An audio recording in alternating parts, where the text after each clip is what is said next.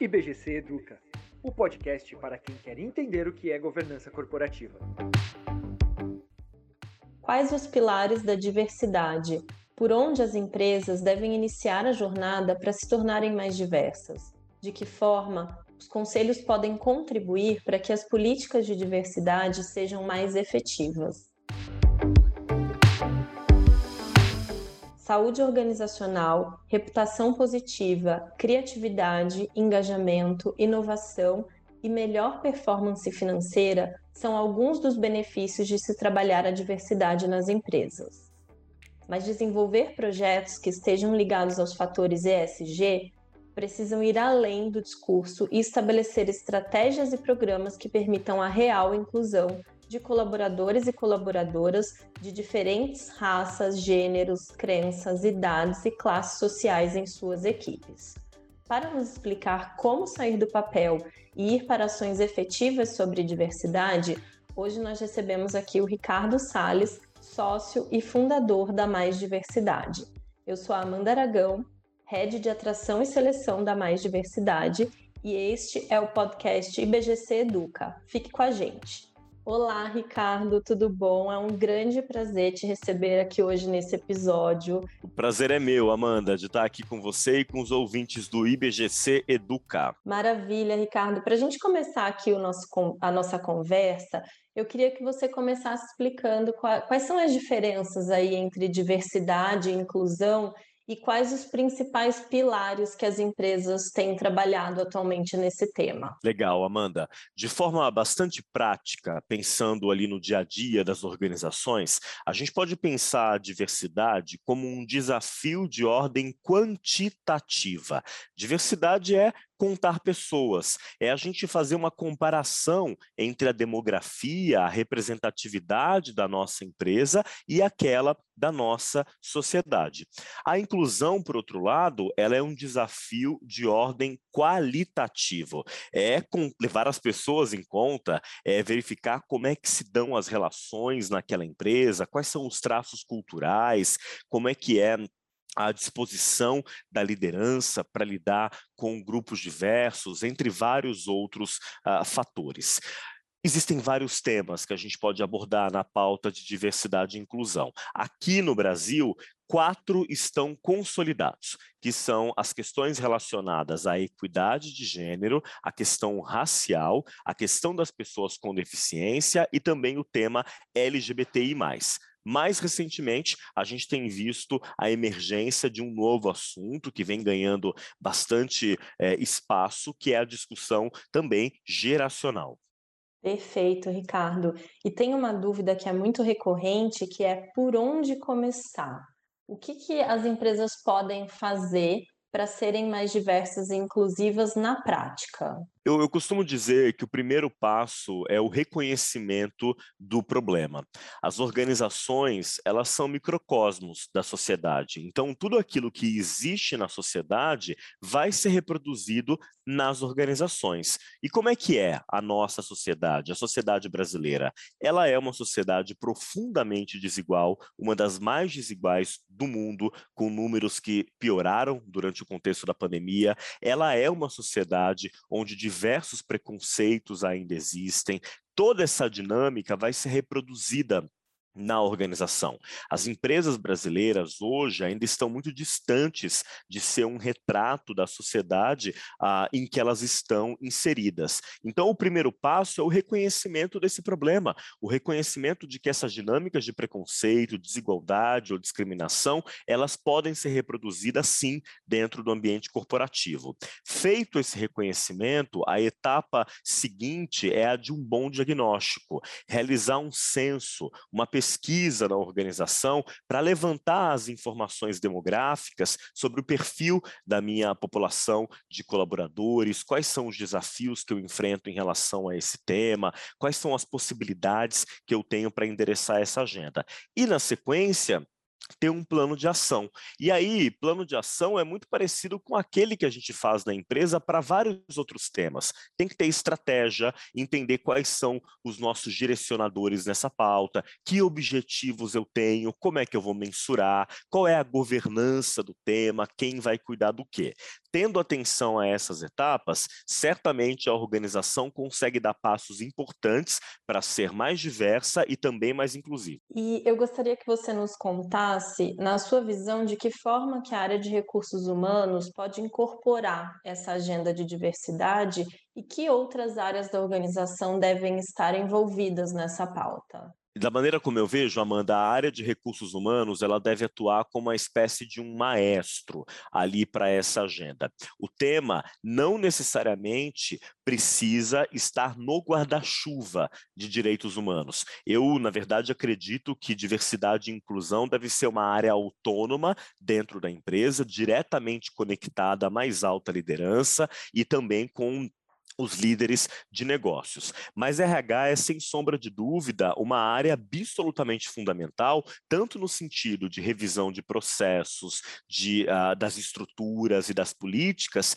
como no sentido de participar desse processo, de fomentar uma cultura de inclusão, de respeito, de segurança psicológica dentro das organizações. É um trabalho que às vezes começa em RH, é mais comum que seja assim, mas que deve contar com um apoio inestimável de diversas outras áreas. Eu destacaria pelo menos duas aqui comunicação, que para mim tem um, um, um, papel fundamental nessa agenda, e a outra que é sustentabilidade. Hoje, a discussão sobre diversidade e inclusão vem sendo endereçada dentro do guarda-chuva do debate sobre ESG. Então, é importante é, que essas áreas atuem todas em parceria e, fundamental, que a alta liderança da empresa veja esse tema não como uma pauta acessória, não como um assunto uh, menor, não é. Esse é um tema diretamente relacionado à estratégia, a crescimento e ao próprio futuro da organização. Você mencionou, Ricardo, sobre a importância de revisão de processos. E eu queria que você falasse um pouco sobre a importância de ter uma política de diversidade. É, é importante é, ir para além da política? Como que eu posso fazer com que ela saia do papel? A política é super importante porque ela serve de um guia, um norte, um direcionamento para a organização. E a política também garante que o tema vai encontrar perenidade dentro da empresa, ou seja, ele não vai se encerrar ou vai perder força se houver uma mudança na liderança, se houver um rearranjo ali nas equipes. Uma política é algo absolutamente fundamental, assim como o que você aponta, que é a revisão de, de processos como um todo.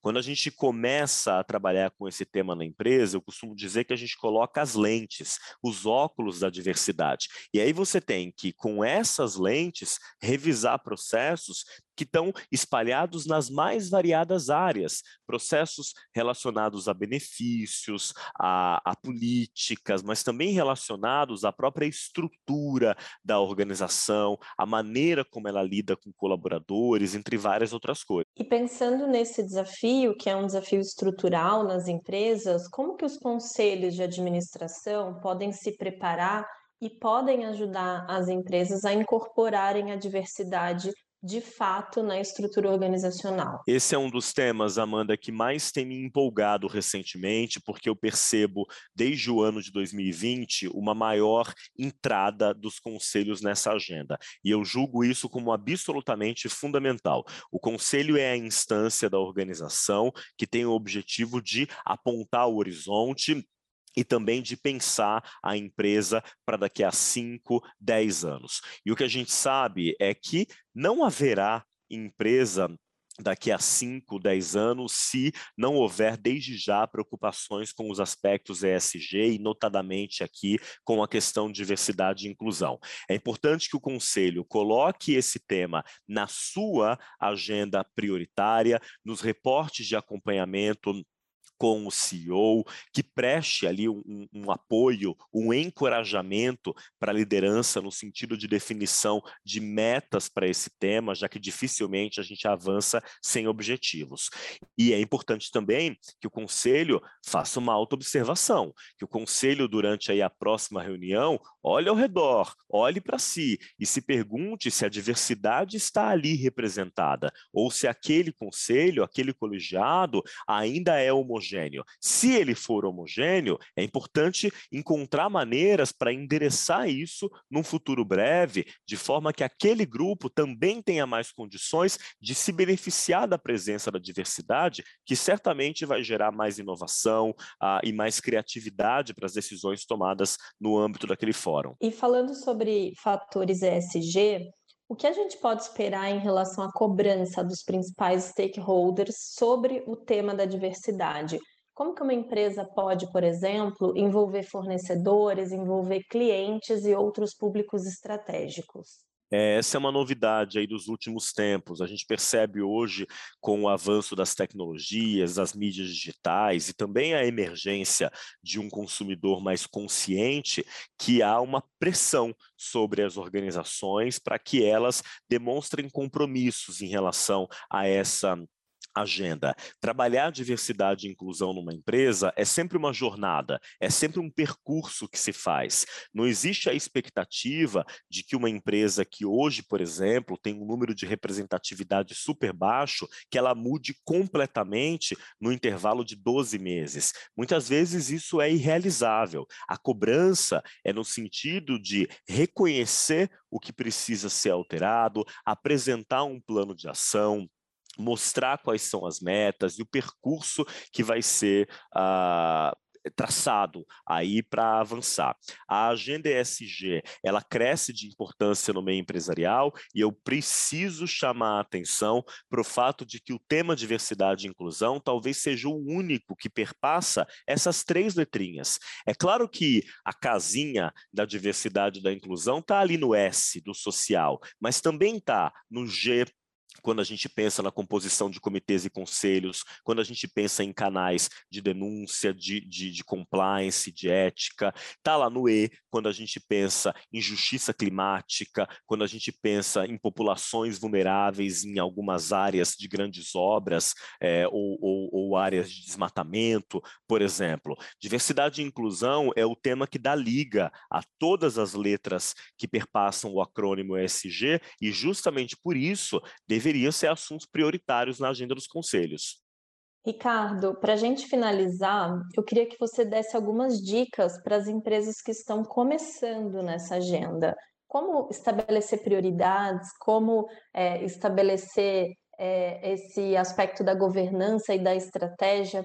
Eu gostaria que você finalizasse com essas dicas práticas, por favor. Vai ser um prazer. O primeiro passo, a recomendação seria então fazer um diagnóstico de onde eu estou partindo, qual é a realidade aqui na minha organização. Quando eu comparo ah, o retrato da minha empresa com o retrato da sociedade, tem uma correspondência ali ou não? Existe uma simetria muito grande. Esse diagnóstico é um primeiro passo. Segundo, momento da estratégia. Dentro do tema de diversidade e inclusão, eu quero chegar onde? Quais são meus objetivos? Como é que esse tema se conecta com a cultura da minha empresa e também com o meu ambiente de negócios? No aspecto de governança, quem vai cuidar desse assunto aqui dentro? Qual é a estrutura de comitês, de conselho, uh, de grupos de afinidade que vão endereçar essa pauta aqui dentro?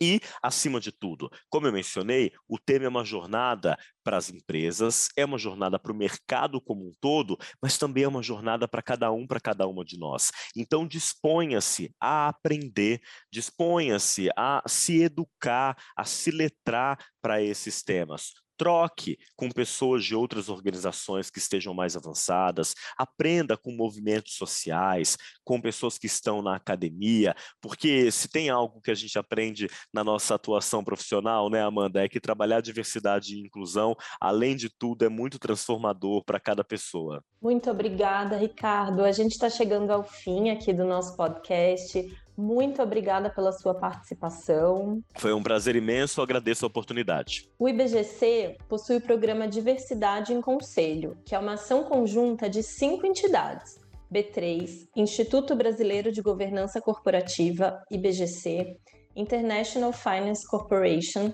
IFC, Spencer Stuart e Women Corporate Directors, WCD Foundation. O objetivo é ampliar a diversidade nos conselhos e contribuir de forma efetiva para a governança corporativa. Conheça no www.ibgc.org.br. O IBGC Educa de hoje fica por aqui. Toda quarta-feira temos um novo episódio no canal do IBGC que está disponível nos principais tocadores. Esperamos você! Acompanhe também o IBGC nas redes sociais e se você tiver dúvidas ou sugestões sobre governança corporativa ou sobre nossos cursos e eventos, envie um e-mail para comunicação@ibgc.org.br, sem acento e sem cedilha. Até o próximo episódio.